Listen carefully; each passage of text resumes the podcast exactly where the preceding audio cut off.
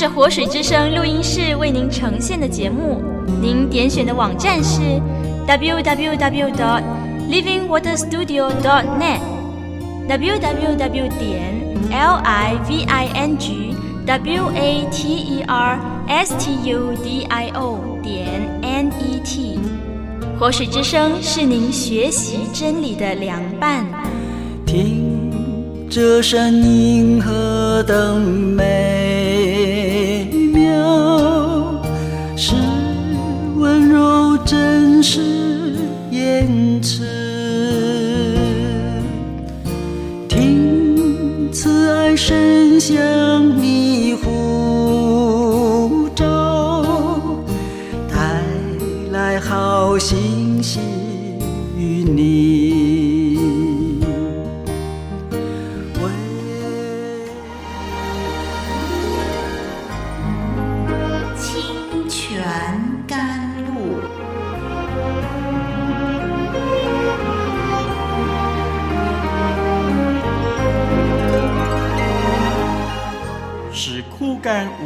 之地得到滋润，叫郁闷无助之心得着安慰，令软弱疲乏之灵得以更新。欢迎同来之曲《清泉甘露》。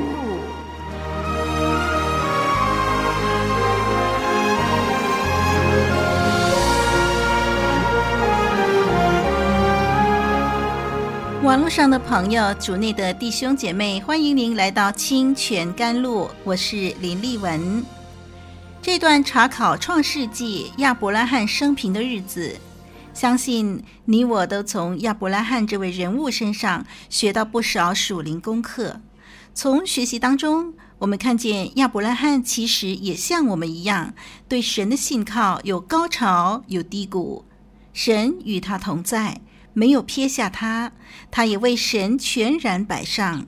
神祝福他，眷顾他。我们也应该确信，亚伯拉罕的神也是我们的神，他也一样会祝福恩待我们。我们只要忠心跟随他。但愿我们彼此勉励，同心奔跑天路。丽文在上一集跟您一起学习的是亚伯拉罕与亚比米勒立约的事。今天，让我们为这件事稍微做个总结，然后接着看新的段落。我们先把《创世纪》二十一章三十二到三十四节念一遍。请我们翻开圣经《创世纪》第二十一章，我们要读的是三十二到三十四节。他们在别是巴立了约，亚比米勒就同他军长非各起身回非利士地去了。亚伯拉罕在别是巴栽上一棵垂丝柳树，又在那里求告耶和华永生神的名。亚伯拉罕在非利士人的地寄居了多日。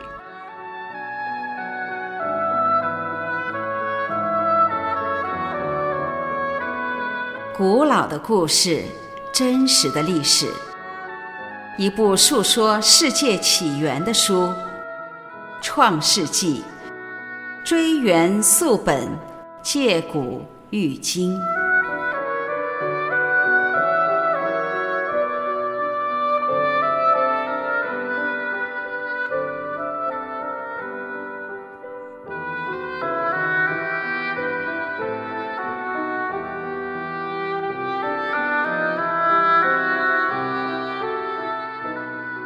三十一节到三十三节这段的经文当中呢，有三个重点，那就是首先是纪念性的命名，这是一个重点。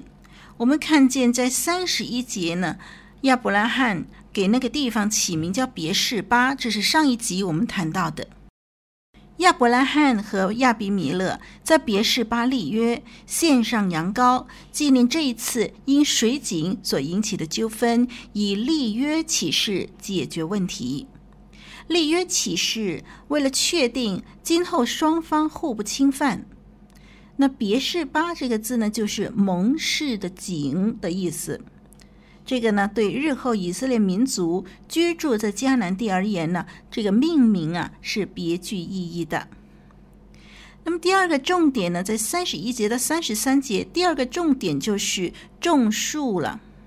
我们看见他们双方分手之后呢，亚伯拉罕在别是巴就种了一棵垂丝柳树，这个显示水的供应。必有神的祝福，不需要担心，因为水井已经归亚伯拉罕所拥有，而且呢，神必定会供应他水源。这一方面是对神信靠的心，那么所以他种树；另外一方面呢，他种树呢也表明了他决心要留在这个地方。既然神应许要将这块土地赐给他，那么神就会保护他。这棵树呢，就成为纪念神供应的永久地标，也成为亚伯拉罕敬拜的焦点。第三个重点是呼求耶和华的名。亚伯拉罕呼求耶和华的名，表示他是一位跟随这位永生神的人。众人可以看见神和亚伯拉罕同在，并且祝福他，而。他因为和亚比米勒立约，终止了双方的纠纷，也可以继续和周围的人和睦共处，这是荣耀神的事情。希伯来书十二章十四节说：“你们要追求与众人和睦，若能与众人和平相处呢？我们知道这是更容易向人宣扬神的名的。”好，那么这就是第三十一节到三十三节的三个重点，一个是纪念性的命名，一个是种树，还有亚伯拉罕呼求耶和华的名。让我们看第三十四节。第三十四节说呢，亚伯拉罕在这个非利士人的地呢，寄居了多日。这个寄居了多日这句话啊。一直到待会儿呢，我们研究的二十二章第一节的时候，你说这是以后，这个最后一节三十四节跟接着二十二章第一节的这事以后啊，这之间呢就隔了好多年的时间了。所以呢，亚伯拉罕和亚比米勒立约以后呢，在那个地方寄居了好多年，以撒就在这个地方。住了好多年，直到他成为一位青少年。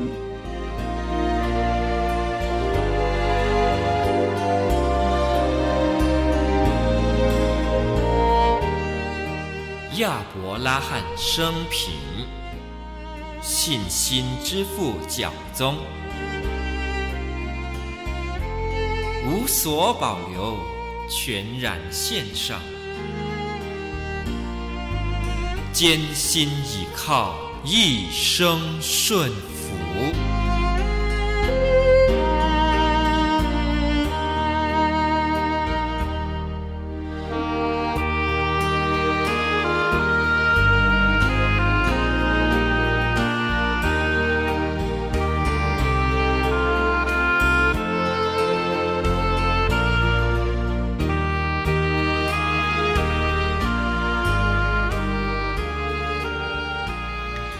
我们接着看新的段落，那是记载在创世纪二十二章第一到第三节。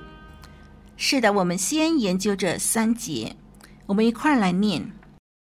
创世纪二十二章第一到第三节这么说：这些事以后，神要试验亚伯拉罕，就呼叫他说：“亚伯拉罕。”他说：“我在这里。”神说：“你带着你的儿子，就是你独生的儿子，你所爱的以撒，往摩利亚地去，在我所要指示你的山上，把他献为燔祭。”亚伯拉罕清早起来，背上驴，带着两个仆人和他儿子以撒，也劈好了燔祭的柴，就起身往神所指示他的地方去了。好，我们读到这儿。哇，这段经文真是非同小可。亚伯拉罕终于得到神的应许，获得等候多年的孩子。但是当孩子渐渐长大，跟亚伯拉罕夫妇建立了深厚的感情的时候，随之而来的竟然是亚伯拉罕这一生最大的考验。神要他将儿子借着献祭归还给神。我们都知道，要求亚伯拉罕等候神的应许实现，在长时间当中继续信靠神，这是一回事。但是要他在似乎不合理的事情上继续信靠耶和华的话，又是另外一回事了。到底亚伯拉罕会抓住神所赐的孩子不放吗？这个孩子可是一切未来的基础啊！其实这个试验目的就是要看他顺服神到什么地步。让我们注意，这里的试验不是我们一般那种呼吁信徒用信心来面对逆境的那种试验，而是与顺服有关的试验，顺服神清楚下达的命令的那种的试验。当我们非常清楚神命令内容以后呢，我们就应该顺服，立刻行动。除非我们还不肯定神的吩咐是什么，大多数信靠神的人都宣称会听从神的话，或者至少同意要听从神的话。但是，听从到什么程度呢？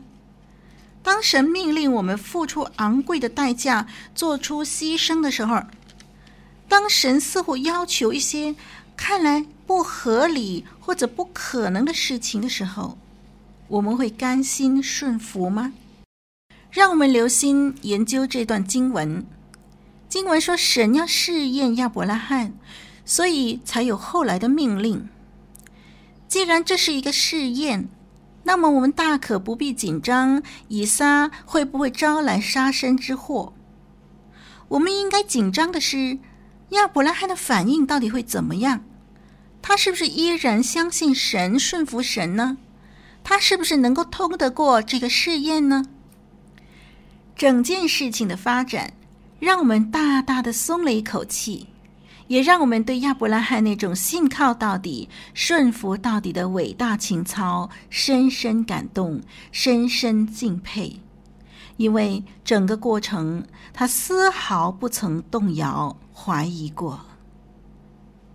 在还没有进入分析经文之前，让我们先来思考圣经当中的“试验”这个字。“试验”希伯来文这个词啊，要好好的研究一番哦。当说到神试验我们的时候呢，很肯定的，神是要操练、查验我们对神信靠、顺服的程度。神要操练我们的灵命，好叫我们更进步、更成熟。听众朋友，您学过跳高吗？刚刚学跳高的时候呢，一定从最低的高度跳起。当我们可以跳过第一个高度以后呢，我们就会再加多一点高度，一直增加高度，一直操练，操练到我们渐渐可以越跳越高。这是一种考验，是一种试验，而且这是对跳高的人好的试验。他的目的不是要摧毁，而是要建立。按着不同的人所能够承受的程度，给予不同的考验。神也是这样，不过神是全知的，他不必经过测试才知道人对他的忠贞程度。他试验人，乃是要使人信心坚定。这是神试验人的意义和目的，但是相反的，人试验神是出于信心的薄弱，缺乏信心，因此人不可试验神。魔鬼试验人呢，是为了要绊倒人，叫人远离神。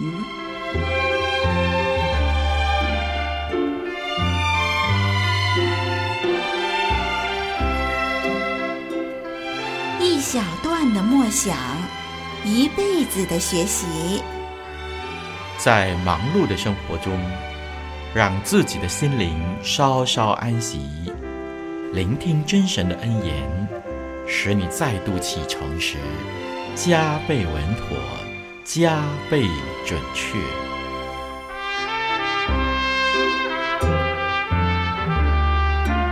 清泉甘露，与你共勉。